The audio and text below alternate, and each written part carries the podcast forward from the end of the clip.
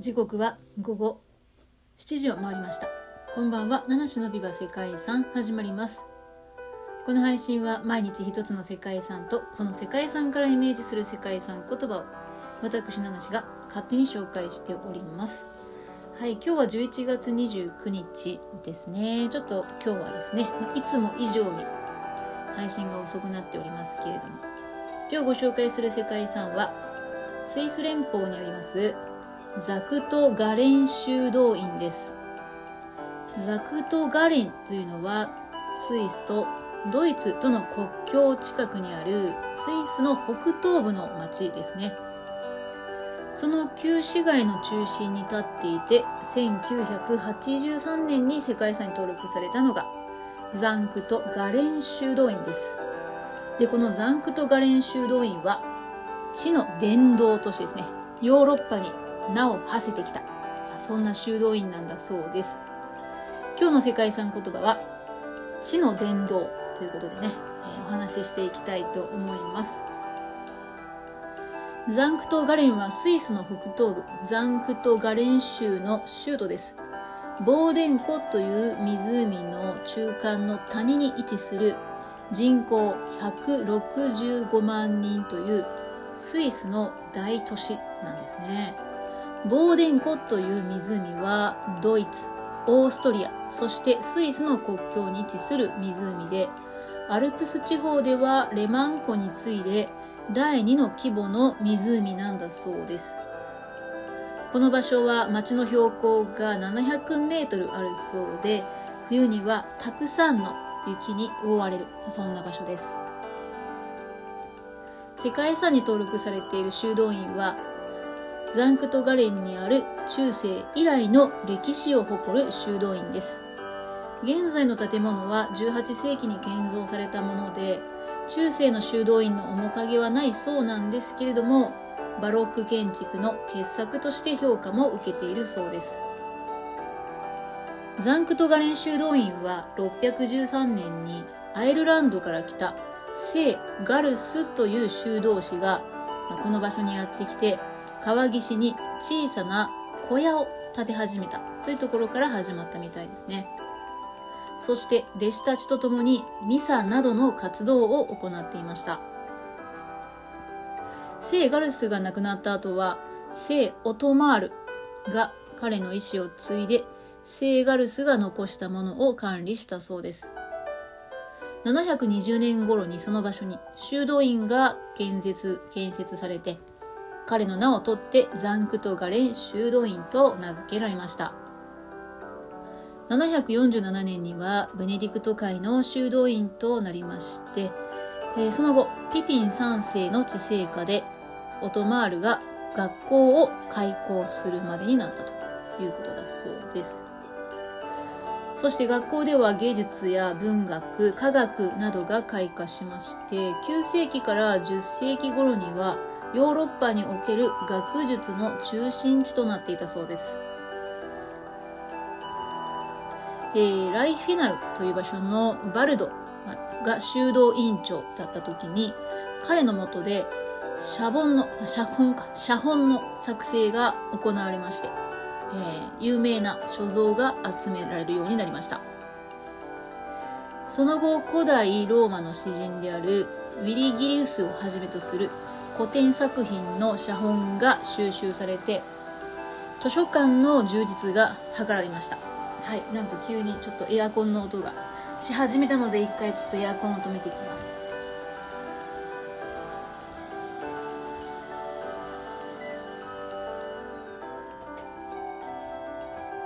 はいえ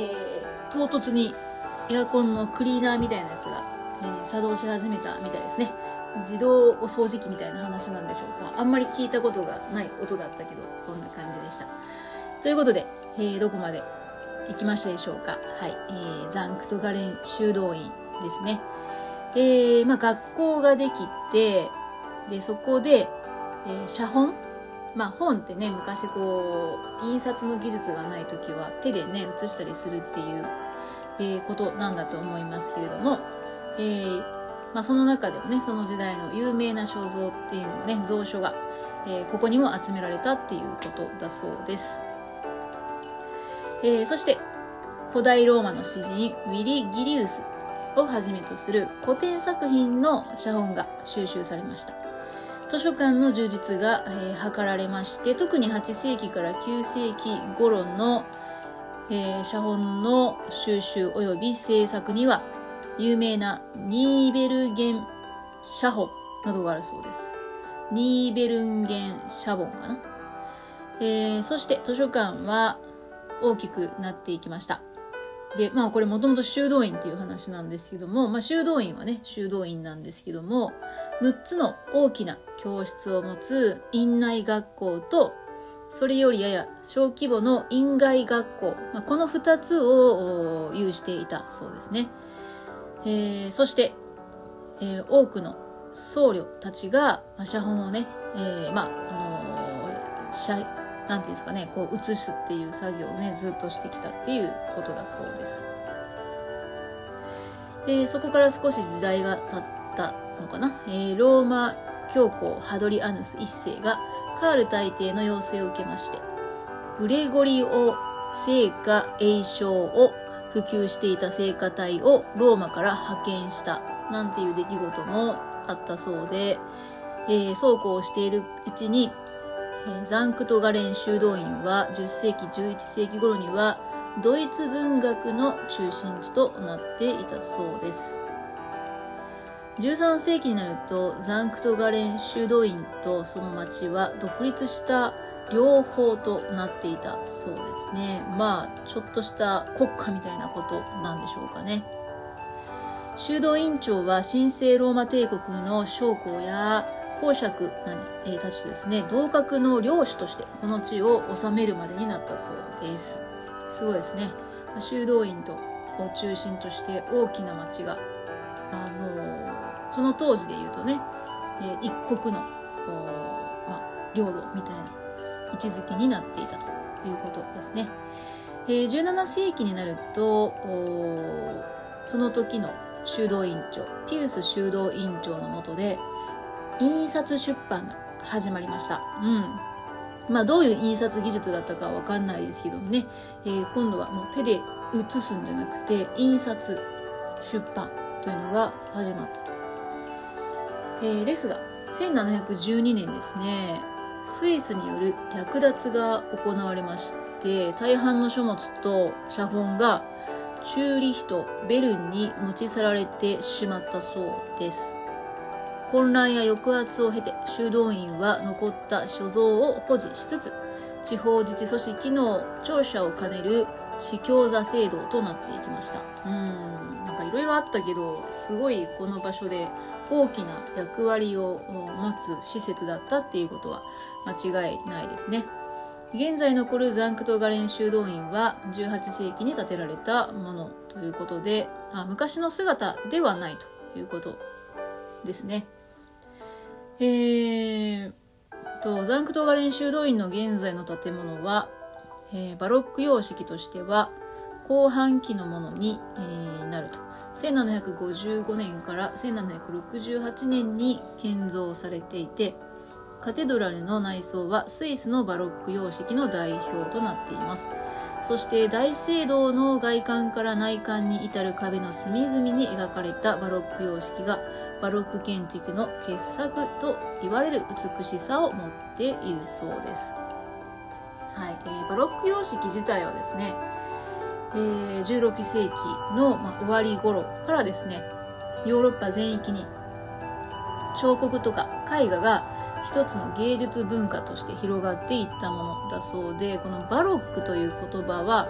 ポルトガル語の歪んだ真珠という意味だそうですね。あ、の語源だっていうことですね。バロックという言葉の語源は、もともとポルトガル語の歪んだ真珠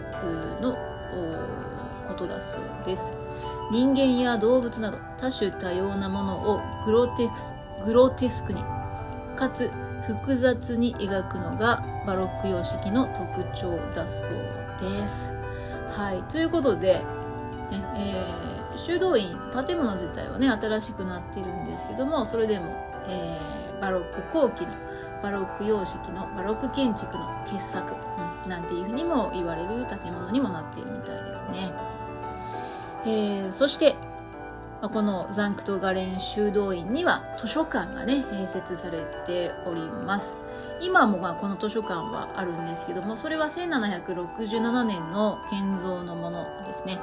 8世紀から15世紀の写本が2200冊あるそうです。活版印刷技術が発明されて以降の印刷されたインキュナブラ。と呼ばれるものは1650冊所蔵されているえー、それ以外にも貴重な蔵書物は16万冊を超えるそうですよということですね。やっぱりあの、すごい古いものも多いです。えー、1000年以上も前の書物っていうのが500冊ほどあるということで、まあ、これ自体も世界的にも大変貴重なものと、えー、なっております。そしてですね、まあ、今新しい建物っていうふうには言ったんですけれども、えー、このザンクトガレン修道院の古い設計図ですね。現存する最古とも言われる設計図からはヨーロッパ最古だと考えられるビールの醸造所が醸造所が作られていたいたりえー、貴重な薬草が栽培されたり研究されていた薬草園などがあったことも明らかになっているということなんですよね。うんとまあ、どういうことかっていうとここはすごくいろんな研究が行われていたりっていうことなんじゃないでしょうかね。うんまあ、今はその意向っていうのがねはっきり分かるところはもしかしたらないのかもしれませんけれどもその歴史の中でえー、果たしてきた役割とか、まあ、存在意義っていうのがめちゃくちゃ重要だったんじゃないかっていうことは分かっていると。えー、そしてまあ、あのね、図書館もあります。いろんなものが残されておりましたね。えー、そういう観点からもね、非常にあ文化財としての価値が非常に高いということになっております。はい。ということで、えー、修道院自体は1805年に解散したようです。ただ、聖堂は、えー、と大聖堂として今も使われているのかな。で、町のシンボル的な存在であることは、えー、と変わりないと。そして、図書館は、えー、と今もその閲覧ができるものも結構多いみたいですね。まあ、特別に古くて、まあ、非常に、なんだろう、重要な、重要なっていうか大きな価値がある、高い価値があるものはさすがに一般の人が見ることはできないようなんですけれども、えー、多くの本はね、閲覧室で見ることができるなんていうふうにも書かれておりますので、こういうね、まあ、古い本とか歴史とかに興味がある方にとってはすごいめちゃくちゃ興味がそそられる場所なんでしょうね。1900年代以降に発行された本は貸し出すこともね借りることもできるそうですよ。つまりは今も図書館として機能しているということが書かれておりました。はい今日はスイス連邦にあるザンクトガレン修道院をご紹介してきました、えー、まあ、ヨーロッパに名の名の通ったえー、場所ということですのでね、えー、非常にヨーロッパの中でもね代表的な世界遺産と言えるのではないでしょうか。本日の世界遺産言葉は地の伝道ということで、えー、本日も最後までお聴きいただきましてありがとうございます。えー、そうですねちょっと最近はなかなか朝の収録できないんですけれども、まあ、引き続きこんな感じでしばらくはやっていくことになりそうです。最後までお聴きいただきましてありがとうございます。